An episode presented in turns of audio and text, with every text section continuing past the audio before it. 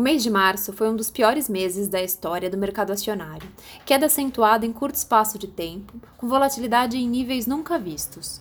Os efeitos do novo coronavírus foram perversos na atividade global, visto que a maioria dos países ocidentais passam de forma sincronizada por lockdown que tem afetado de forma drástica a atividade e, naturalmente, o resultado das empresas. Estamos em um momento de grande incerteza.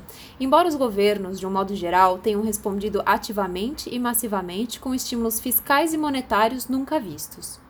Diante do grau de volatilidade e aumento das incertezas, reduzimos drasticamente o direcional da alocação em bolsa, optando por um perfil com apostas relativas mais concentrado em rates e Nasdaq, onde vemos boa simetria de risco-retorno com uma visibilidade maior. Nas outras apostas, estamos bastante pulverizados, sem grandes concentrações.